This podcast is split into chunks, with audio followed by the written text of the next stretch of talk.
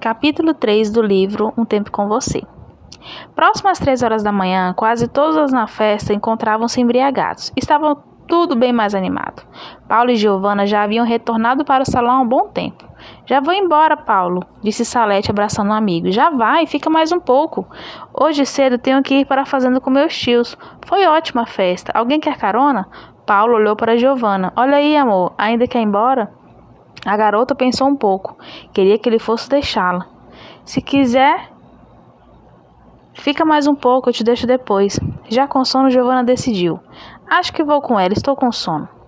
Vou deixar vocês na porta, disse ele acompanhando as garotas, encarando disfarçadamente Vivian. Giovanna se sentiu meio triste, pois queria muito que ele fizesse questão de deixá-la. Os três jovens se aproximaram do automóvel. Paulo, brincando, carregou Giovanna nos braços, a fazendo gargalhar. Depois do casamento, manda ela andar rápido, sorriu Salete entrando no veículo e abrindo a porta para a colega.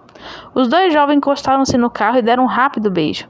Te amo, viu? Não se esquece disso não. E se eu sumir, pode me ligar. Desculpa por eu ser um cretino. Tudo bem, disse Giovanna dando um beijo rápido no, e apaixonado no rapaz. Vou tentar respeitar o seu tempo. Assim que as duas mulheres passaram pelo jardim e saíram pelo portão, Giovanna sentiu falta de sua bolsa com a chave da casa. Meu Deus, eu esqueci minha bolsa. Salete, você espera eu buscar? Isso que dá a sair sem meu carro. A garota sorriu amigavelmente. Lógico, sem problemas. Giovanna desceu do carro e entrou novamente na casa. Os seguranças, como já conhecia, não fizeram resistência. Mateus, você viu Paulo? Não, ele não estava com você? Estava, mas depois ele entrou. Vi não. A garota, impaciente, pois Salete aguardava do lado de fora, procurou por Paulo em todos os cantos da sala. Meio encabulada com o sumiço do namorado, decidiu ir ao seu quarto, pois sabia que sua bolsa estava lá. Assim que se aproximou da porta, antes de pegar na maçaneta, escutou vozes lá dentro. Uma delas rapidamente reconhecida. Um frio na barriga lhe deu imaginando a pior possibilidade. Mas ela não se importa? Na verdade, ela até se importa. Mas ela gosta de mim. Acho que prefere ficar comigo mesmo assim. Um silêncio se fez entre os dois. Você não sente nada mesmo por ela? Paulo sorriu. Vivian, que pergunta, hein? Ora, você a trata tão bem. Fica andando com ela para lá e para cá, sei lá. Gosto dela sim, assim como gosto de você e de todas as que me procuram. Paulo gargalhou malandramente. Mas acho tão estranho, já que gosta dela como gosta de todas, por que não anda comigo com outros que você tem um lance como faz com ela? Por que fica brincando de se esconder? Todos seus amigos sabem, mas parece que você se importa se ela descobrir algo, eu não entendo. Eu já te expliquei tudo isso, eu não quero confusão. Você sabe que você é minha preferida, a mais gostosa e insaciável. Não precisa ficar se importando. É claro que não me importo. Pois é. Giovanna frangiu a testa com aparência raivosa e surpresa. Eu fico com ela porque, sei lá, temos uma longa história.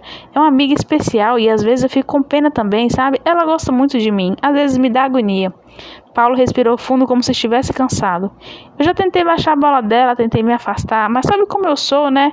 Eu tenho dificuldade de dizer não, sou muito educado com os outros. Ela vem toda atraente para o meu rumo, eu não consigo evitar. Tenho medo de magoar, mas sou egoísta demais para fugir disso. As mulheres tinham que se aproximar de mim sem negócio de sentimentalismo, porque eu realmente não sei como lidar.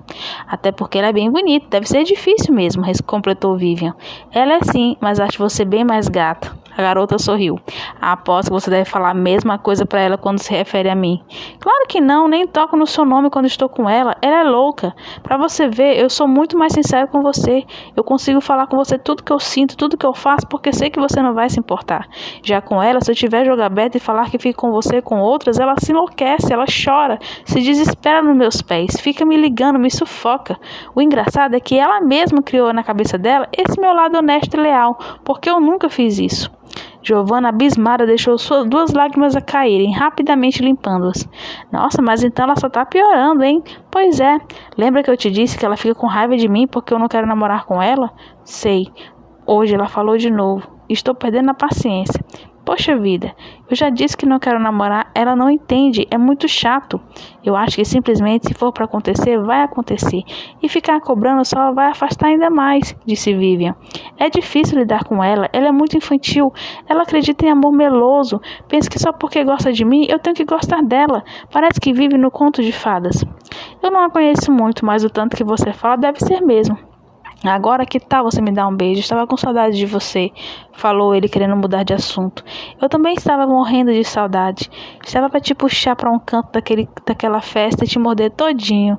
Ah, safadinha. Com raiva e magoada, Giovanna bateu violentamente na porta, fazendo o casal paralisar por alguns segundos lá dentro. Oi, gritou Paulo mudando a voz, meio assustado. Novamente mais batidas. Quem é? Outras batidas. Giovanna escutou um cochicho rápido de Paulo com Vivian e, e após alguns minutos o rapaz abriu a porta. Ana? Perguntou ele, querendo disfarçar seu espanto. A garota empurrou Paulo e entrou violentamente no quarto, ligando a luz. O que foi, amor? O que está procurando? Perguntou ele, fingindo bocejar. Estava tirando um cochilo, você sabe. Toda vez que eu bebo muito uísque, eu. Cala a boca, seu cretino! gritou ela. Vivian, pode sair de onde estiver escondida. Eu escutei toda a conversa de vocês. Vivian saiu do banheiro sonsamente, levantando os braços em sinal de rendimento. Seu vagabundo, disse ela estapeando o namorado. Ana, a gente não está namorando, não temos nada um com o outro. A garota furiosa foi até a cabeceira da cama e pegou sua bolsa que estava pendurada. Olha, você sabe que eu te amo, Giovana. É a primeira vez que eu fico com a Vivian. Eu acho que eu estou bêbado e fiz merda. Vivian pareceu se controlar para não gargalhar. Não parece que vocês estão ficando a primeira vez. Aliás, já que não estamos namorando, querido, não tem por que me justificar nada. Paulo foi se aproximando.